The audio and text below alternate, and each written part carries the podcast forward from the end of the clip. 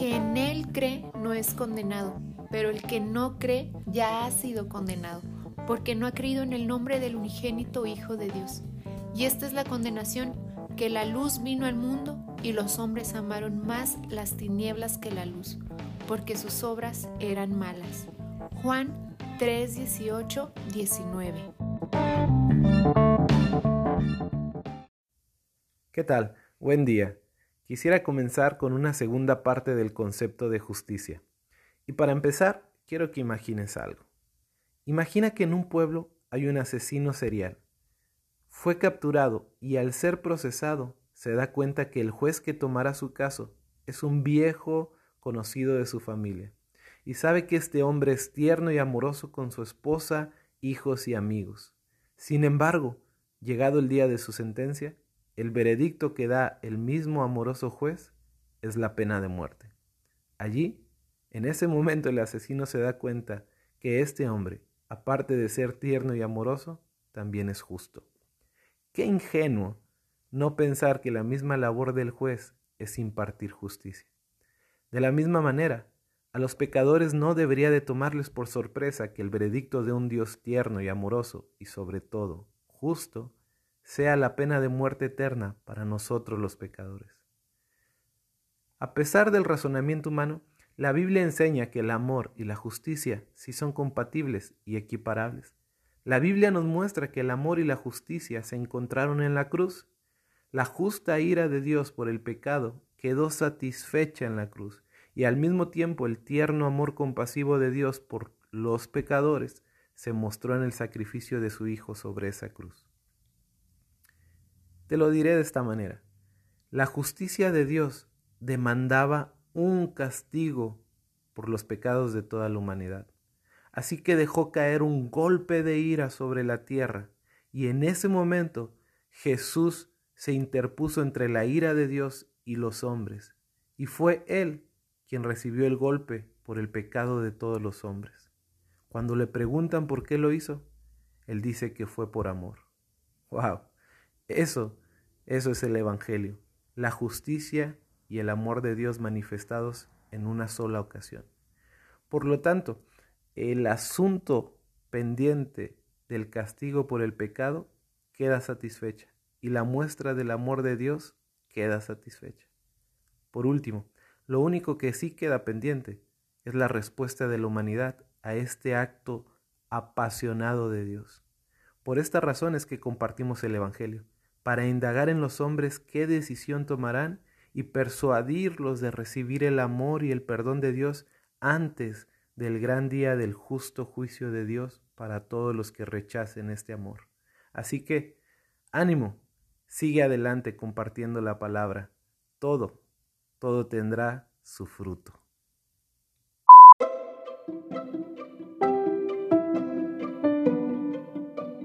Podrías decir por qué Dios permitió la maldad? Mm, buena pregunta. Eh, podríamos preguntarles, ¿qué es la maldad para ti? Porque quizá la persona se refiere a maldad por eh, asesinatos, terrorismo, guerras, todas esas cosas, ¿no? Enfermedades. Pero estas cuestiones no son en sí la maldad, son las consecuencias de la maldad del hombre. Y se ha dicho de paso, se le debería llamar mejor pecado. Y en segundo lugar, lo que podríamos responder sencillamente es que no, Dios no permitió la maldad.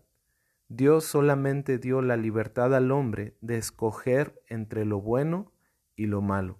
Y fue el hombre quien eligió la maldad y es este mismo quien la permite.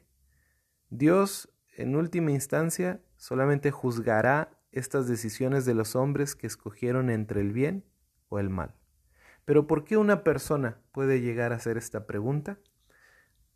Esta es una de esas pocas preguntas genuinas que hacen las personas y es natural que una persona ya madura, grande, después de vivir tantas experiencias en su vida y darse cuenta de las cosas que suceden alrededor del mundo, pueda llegar a preguntarse por qué eh, hemos llegado a esta situación como humanidad? ¿Dónde se originó el mal?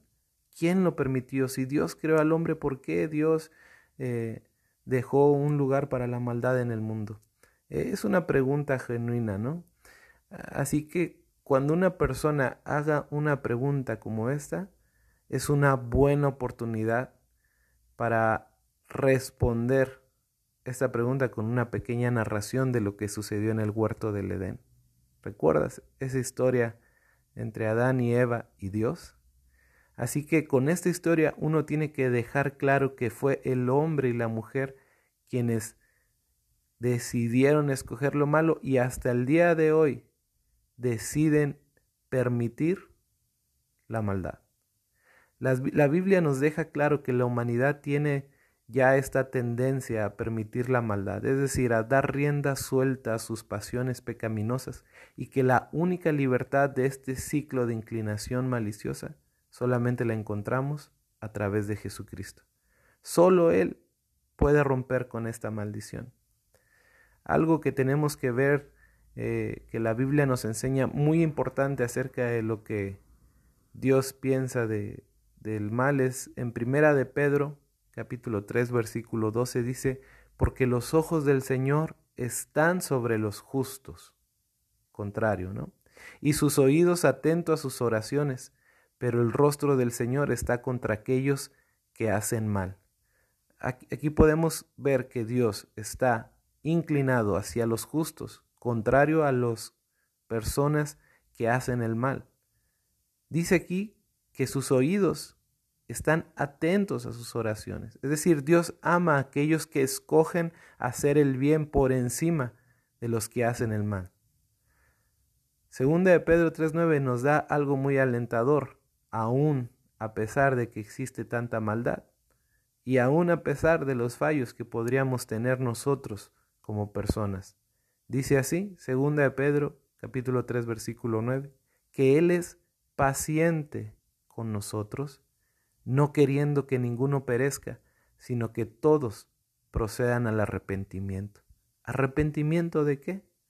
Pues arrepentimiento del mal, arrepentimiento de permitir la maldad en sus vidas y alrededor de ellos. ¿Recuerdas cuál es el gran mandamiento? Amar a Dios con todo lo que eres. Y el segundo, dice Jesús, es muy parecido. Amar a tu prójimo como a ti mismo. Y para amar al prójimo hay que restringir esta maldad, tanto en uno como en los que nos rodean. Así que, en conclusión, Dios no permitió la maldad. Somos nosotros quienes la producimos y hasta el día de hoy la permitimos.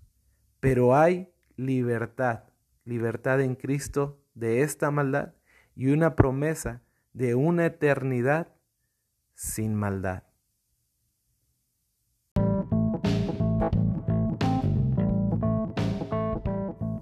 ¿Qué les digo? Pues ya lo sabes. Te espero en la próxima. Dios te bendiga.